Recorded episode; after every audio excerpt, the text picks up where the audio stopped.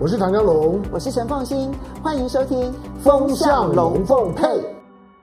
可是你刚刚讲说说，其实除了我要突袭，你要把我当成一回事之外，很重要的是我要有能力凸显议题，凸显议题这个宣传机器。其实坦白说，嗯、国民党在平常的时候，其实他训练就不足。嗯更何况是网络时代。嗯、我们来看这则新闻啊，其实现在这个选举结束了之后，大家把这个选举经费一公布了，嗯、哎呀，这才发现原来在选举期间，网红很多，不是只有一家，很多也不是每一个，但我必须同意，嗯、我必须这么讲，很多都拿钱。我们来看这则新闻。平常是怎么称呼陈副总统？你会说，哎，贱人这样子？我现在正。称呼他为副总统。主持人伯恩麻辣提问，总统差点招架不住，巧妙问答，台下一片掌声。知名网络节目《伯恩夜夜秀》深受年轻人喜爱，候选人们抢着上节目，增加曝光度。当时韩国瑜更是出绝招。第三个动作是我们接近尾声了哈，我们走路了。盘着腿走路，笑翻全场，综艺效果十足，但代价可不便宜。检察院公布的政治现金收支明细显示，韩国瑜阵营当时支付两笔共三十一点五万元给博恩的制作公司萨泰尔娱乐，蔡阵营也有一笔十三万元给萨泰尔娱乐，韩阵营足足比蔡阵营多付了快二点五倍。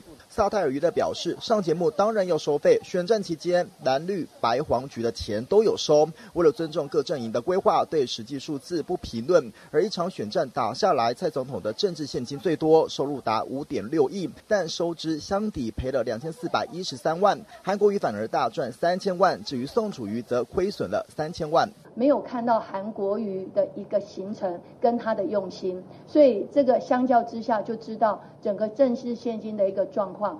很多网友就说韩国今天我们来算账。看来选个总统还真要有雄厚财力，只是韩国瑜砸重金宣传，秀出跪地走路争取曝光，可能也没想到竟然比对手还要掏出更多钱。当然，其实网红收多少钱呢？在这一次的选战当中呢，嗯、你说真的已经完全公开了吗？也并没有哈。嗯、那么，嗯，民进党这边，蔡英文这边有一个反攻公司，反攻公公司，反呃反攻就是反共的谐音字。哦哦哦，对原来如此。它叫做反攻，就是反共的谐音字，反共公司。他选举的时候呢，嗯、花了不少钱。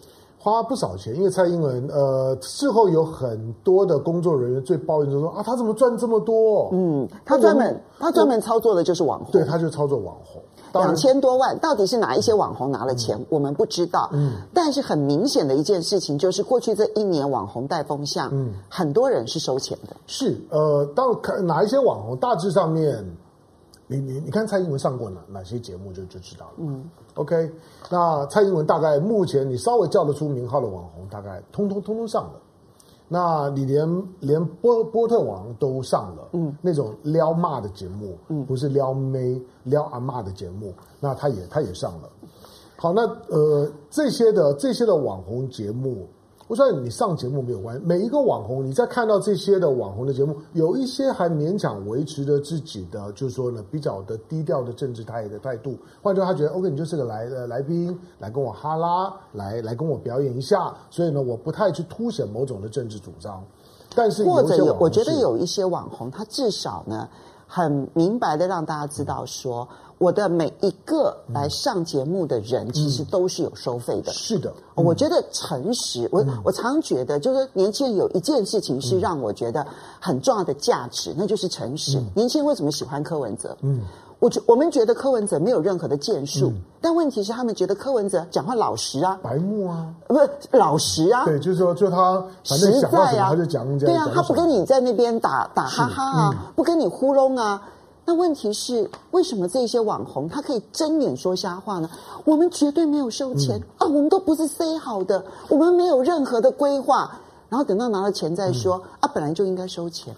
对，你看到刚刚讲的这家的反反攻的公司，当然是到最近才曝光的哈。那这家公司很快的就收了，选完就收了，选完就收了，选完就不反攻了。那这样子那样子的公司，就是换句话说，呃，该拿的拿拿到，该捞的捞捞到，阶段性任务完成之后呢，他就收了。那人呢就销销声匿迹，采访的时候呢，sorry sorry 都不见客。好，那呃操作了哪一些的网红？我说了，你只要去看蔡英文总统选前上哪些节目，就差不多知道了。那这家的公司安排这一块来讲呢，成不成成功啊？就是你看他上了几乎叫得出名号的网红，大概通通通通通上了。好，但是博恩夜夜秀是值得谈的，嗯，因为博恩夜夜秀它基本上面是制作比较有规格的，嗯，你看得出来就是说他们是在网络上面有系统的要操作出一个网络的呃 talk show。而且它的、嗯、其实那个整个的成本啊、嗯、设计各方面，是其实甚至于超越很多电视的综艺节目、嗯。没有错，就比一般的综艺节目不要讲了，甚至于比绝大部分电视台的谈话性节目的准备的规格成本都要高得多。好，那我们今天回头去看说，哦，原来他们两个人上上节目都有收钱。第二个你会注意到说，啊，韩国瑜还付人家的两倍哦。你要知道，韩国瑜付两倍是一件多么不合理的事情，因为韩国瑜的收视率是蔡英文的两倍多。是，或者你要知道，点击率那个点击率是都会算成钱再回到他的口袋里面的。是，换句话说，韩国瑜不止付了人家两倍的钱，还帮人家再多赚两倍的钱。点点击率，你知道六七百万的点击率是什么意义吗？你你去打听一下就就知道了啦。光那一集的收收入。估计了上百万以上的收入是跑不掉的。好，那最重要的是说那个过程，如果你不回头去看那两集的过程，你可能还不会觉得很气。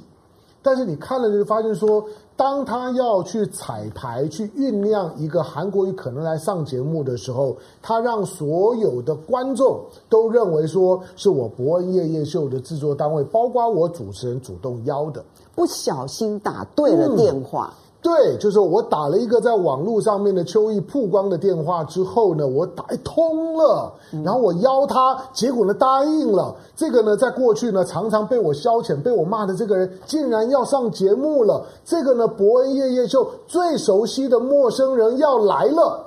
他在彩排就是所有人都认为说这个是一个偶然的巧合。或者他说呢，来的。周瑜、黄黄盖愿打愿挨，反正基本上面呢，他有默契，但是呢，没有没有什么私相授受，搞了半天都是拿钱的，都是有价码的，有有价码，然后要包装成呢没有价码，这个呢是网红，尤其你在接触到新闻事件的时候，基本的职业道道德。网络的网红的职业道德守不住的时候，那就缺缺德了。嗯、我觉得，我觉得博恩夜夜秀今天回头去看的时候，那真的是一件很缺德的事情啊！他不是说两个当事人，蔡英文说啊，我付比较少的钱，那五十步笑百步你还是付了啦。嗯，那不是五十步，而且你还不知道你其他的网红付多少钱？对，其他的网红你上的网红可是遍及了，是太多了。是，当然有有有很多的网红呢，是用另外一种的发方式。有一些网红我就不点名了，用另外方式就就就就说韩国瑜说来上我节目，我拒绝他了。嗯，我才不信那是价码没没谈好吧？嗯，我觉得是价码的的问题。但是会有人就说吃不到的时候呢，就开始说葡萄葡萄酸，就哦一倍来一倍的九块，结果问不完哦，我拒绝他。嗯、然后就看到很多的这些一四五零哇暗赞哇，你真是呢，真真是爱爱爱台湾的代代表，拒绝韩国瑜是对的。这种呢，在你回头去看选举那段那段时间的网路，其实呢很普遍，只是到了今天呢才揭露了之后，它会影响的问题就是说，以后所有的政治人物在上这些网红节目的时候，有几个人会认真？有几个人会认真？就是说，他不是一个套好招的。尤其当我访问他完了之后，我的态度有没有有没有改变？太多了，因为我收了收了钱了嘛。收了钱的时候，拿人的手手手短，吃人的嘴软，开始讲好话，开始过去呢。我讲到韩国瑜的时候，就是很不屑的。嗯，但是呢，当收了钱上节目之后，OK 啦。其实这个人也还蛮可爱的。这个人呢，其实也如何如何，他帮你创造了六七百万呢。而且时时间是蔡英文，蔡英文是几个月才才累呃累积到三四百万，韩国瑜呢是一两个礼拜而已啊。嗯，他创造出来的那个声量，给那个节目。带来了连韩国瑜都不知道的收入，把 YouTube 的收入公开一下，嗯，把你从 YouTube 上面从那两集节目赚到的钱你公开一下，韩国瑜那集帮你赚赚多少钱，你可以拿拿拿出来看一看，那个时候大家才更能够相相信伯恩夜夜秀起码有检讨的诚意。嗯、那因为时间的关系，要非常谢谢大家的收看还有收听，今天的风向龙凤配就到此，下个礼拜风向龙凤配、嗯、我们再见喽，周末快乐，呀呼。